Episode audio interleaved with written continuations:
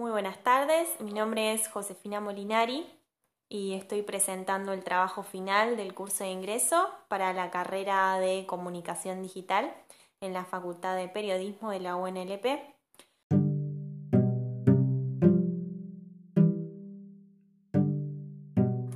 El entrevistado en este caso va a ser Juan Aliata, él es licenciado en psicología y se especializa en adolescencia. Le agradecemos mucho a Juan por compartir sus conocimientos y por darnos este tiempo y de participar en la entrevista. Bueno, Juan, para empezar la entrevista quisiera preguntarte sobre el tiempo aproximado que le dedican los adolescentes a las redes sociales y también a la interacción con los medios de comunicación digitales. ¿Crees que existe algún tipo de control de horarios o pueden utilizarlo durante todo el día sin restricciones?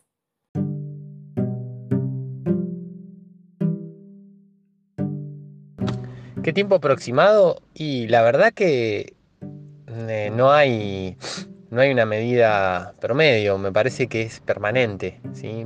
tiene más que ver con, con la capacidad de, de armar y socializar que otra cosa. El celular está no solamente en los adolescentes, sino en los adultos a la mano todo el tiempo. Por ende, eh, tiene más que ver con las características de, la persona en cuestión, si es sociable o no. En tiempos de pandemia, más vale que esto ha sido totalmente incrementado.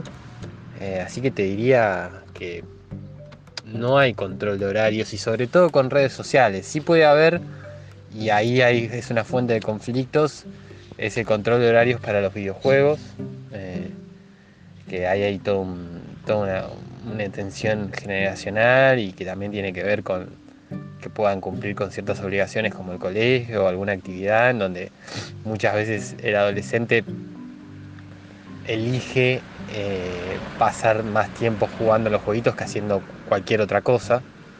Eh, muchas veces en, ese, en, ese, en ese vínculo con, el videojuego se generan eh, distintas comunidades que hacen de soporte a,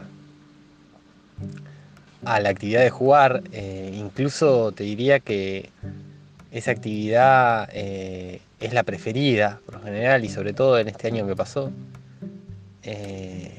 y, se, y, se generan como foros ¿no? o llamadas grupales en donde generalmente es donde más confianza logran eh, armar con pares. Así que...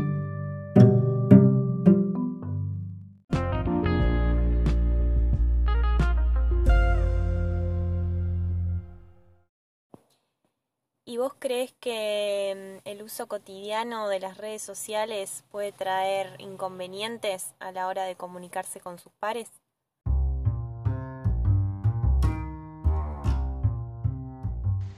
Yo creo que inconvenientes no, todo lo contrario, es, un acercamiento permanente a eso.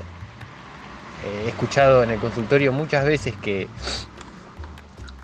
eh, la confianza o los vínculos donde más se pueden abrir y hablar de cosas eh, personales son los vínculos que se arman desde lo digital, desde los videojuegos y grupos de amigues que, que interactúan y en el mientras tanto del juego se cuentan sus problemas, eh, se, aconsejan. Eh, he, tenido y tengo muchos casos en donde, en donde es, un, es muy fuerte el vínculo con estos grupos. Así que, te diría que inconvenientes no. Eh, todo lo contrario, me parece que es más un acercamiento. Después, lo que sí genera inconvenientes es que las, generaciones anteriores, sus padres, eso lo tomen como algo benévolo para ellos. Y muchas veces frente a la pregunta de, bueno, ¿y pero qué hace su hijo? ¿Sabe qué hace con la PlayStation? ¿Sabe qué hace con la computadora? Ellos no, no, no dan cuenta de nada, es más, lo, lo, ven casi, a, veces me, ha tocado, lo analizan como una adicción. Y frente, frente a esa mirada, eh, el conflicto entre, generaciones es, permanente, porque el, el está, está totalmente metido en eso y los padres lo critican y piensan que para él es una perdición, cuando en realidad si le preguntamos a, al adolescente eh, es el lugar de encuentro, es más, muchas veces es el lugar de sostén.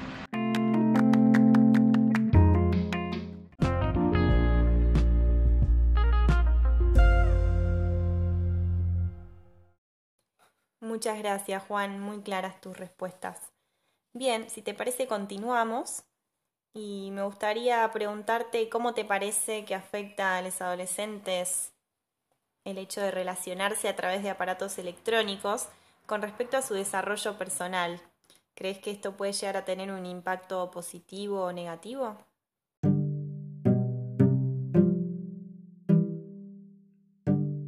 Darle un valor negativo o positivo me parece que, que todavía no estamos a tiempo para verlo, pero sí afecta totalmente. Eh, atraviesa de una manera, te diría, radical su, comunicación. Eh, no solo la comunicación de los pares, sino todas las redes sociales que, como Instagram, como TikTok, que apuntan a, un público más grande que el de sus pares.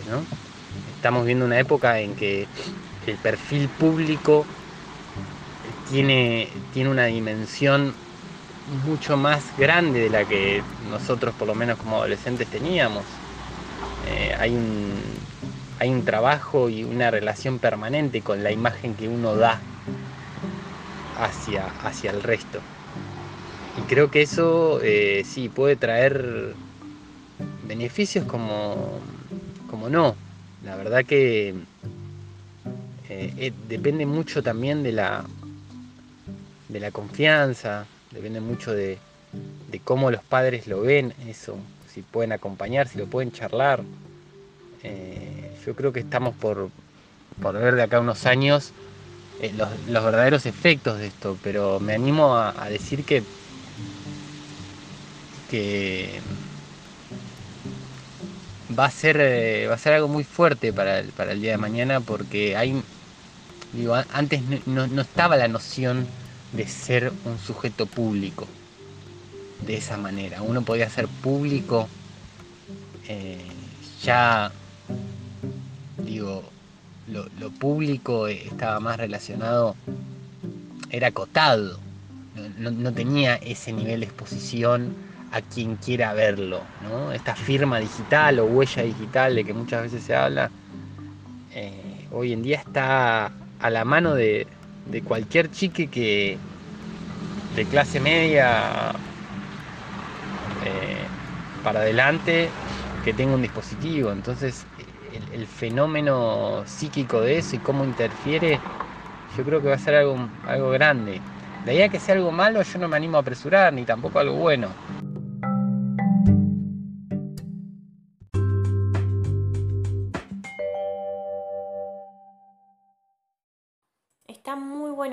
Estás contando, súper interesante. Quisiera saber cuál te parece a vos que es el rasgo distintivo de los adolescentes que hace que se desarrollen y se relacionen de esta manera con el mundo digital.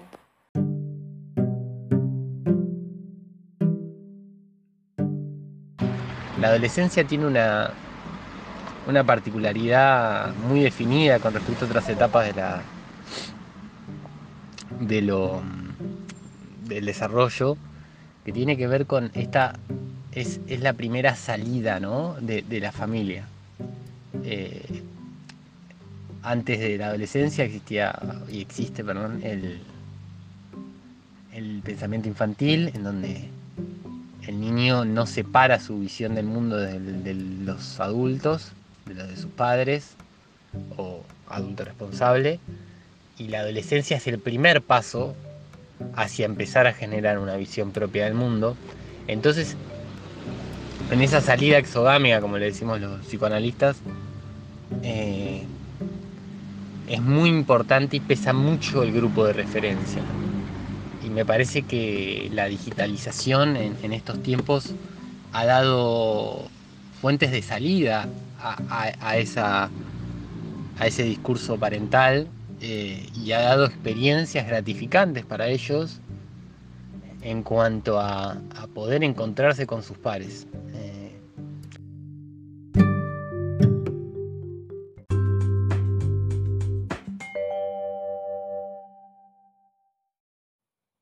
¿Qué crees que ha generado el contexto de pandemia y esta imposibilidad del encuentro físico en cuanto a interacciones sociales entre los adolescentes?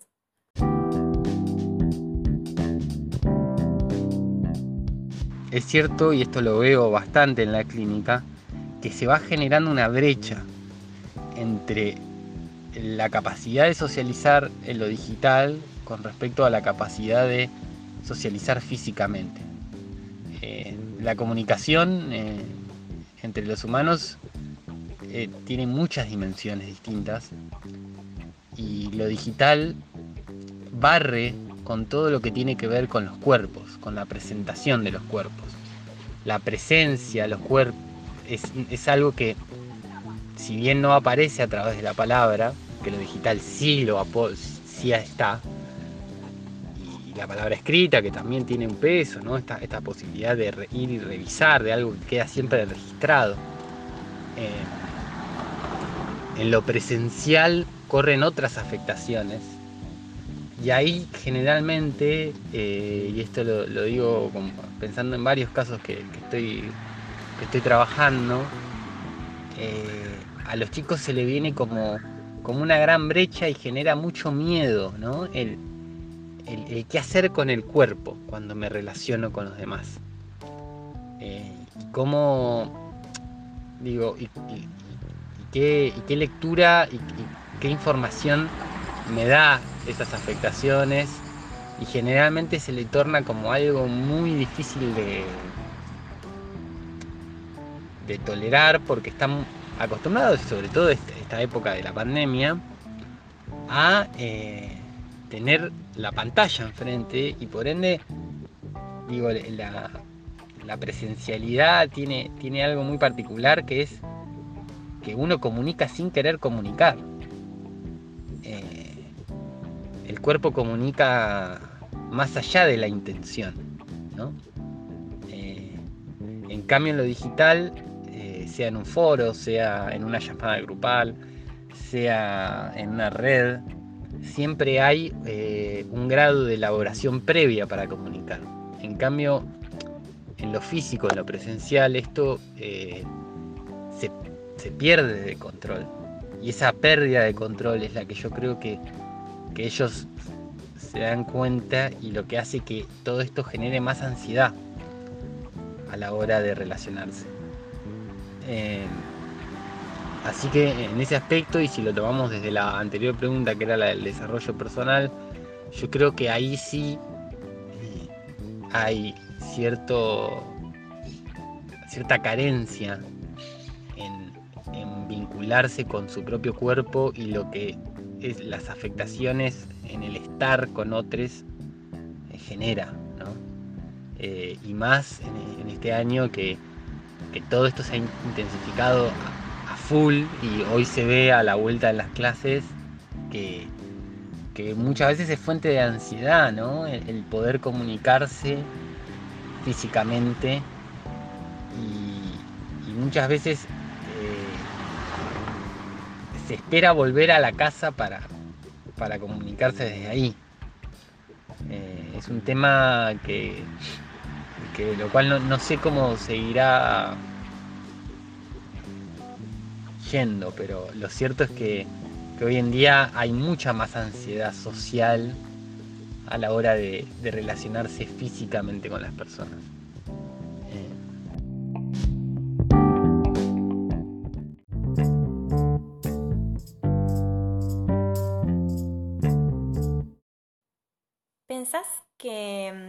Situación los padres y las madres en general se interesan por saber cómo interactúan sus hijos con la tecnología?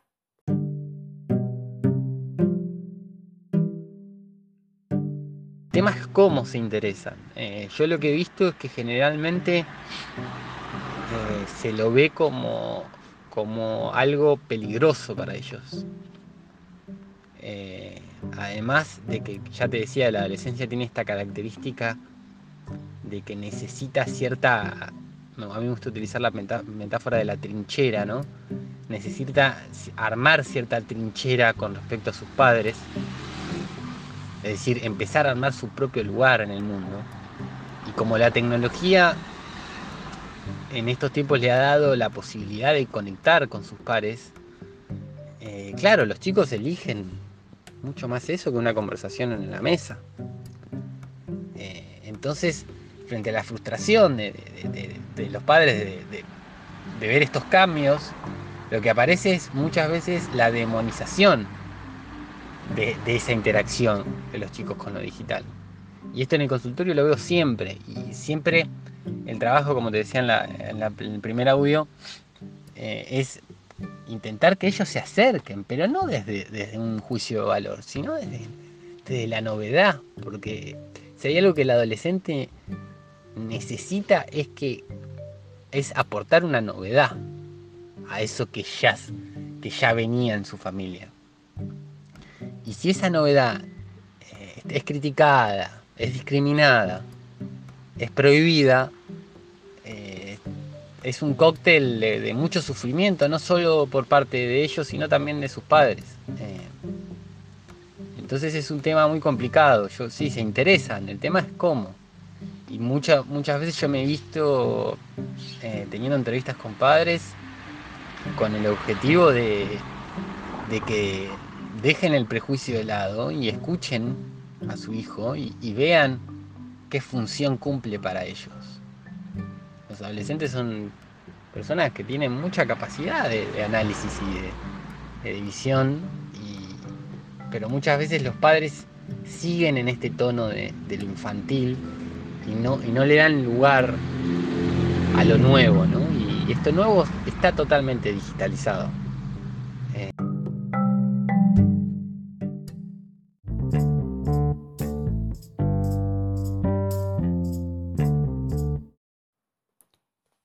Y por último, Juan, quería consultarte si vos pensás que se podrían imaginar un mundo sin estos medios de comunicación digitales.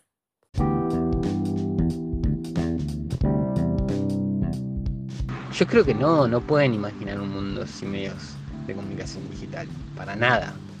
Es más, cuando a veces yo utilizo el, recurso de, historizar un poco esto, ¿no? Y hablar de, mi adolescencia, donde, eh, donde lo digital era mínimo, que tenía que ver con un mensaje de texto, un SMS, que, ni siquiera nada, que eran contados con, con los dedos porque se te acababa el crédito el llamar a la casa eh, para y hablar con el hermane y, o el padre. Eh, nada, ellos se sorprenden, les cuesta, les cuesta ver eso, eh, yo creo que no, y yo creo que los adultos tampoco nos imaginamos un mundo sin comunicación digital.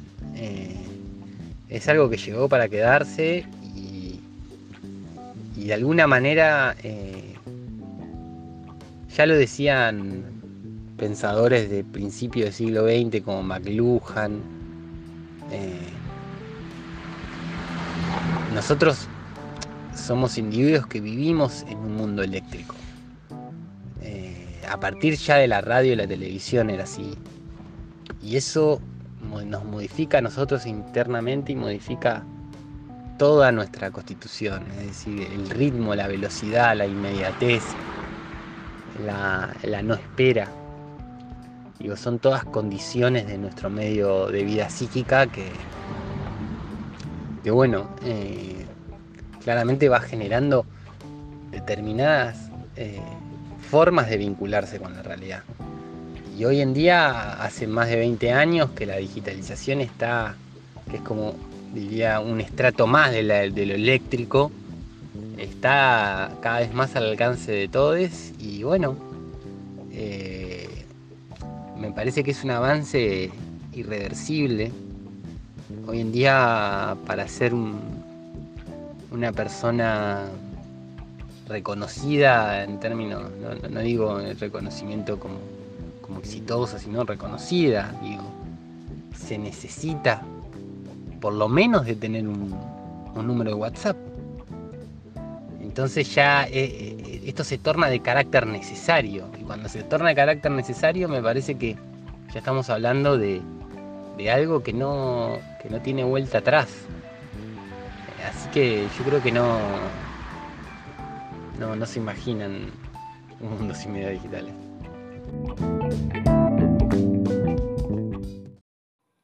Muchas gracias por acompañarnos. De nuevo, muchísimas gracias a Juan por su tiempo y por su dedicación. Espero que les haya gustado la entrevista.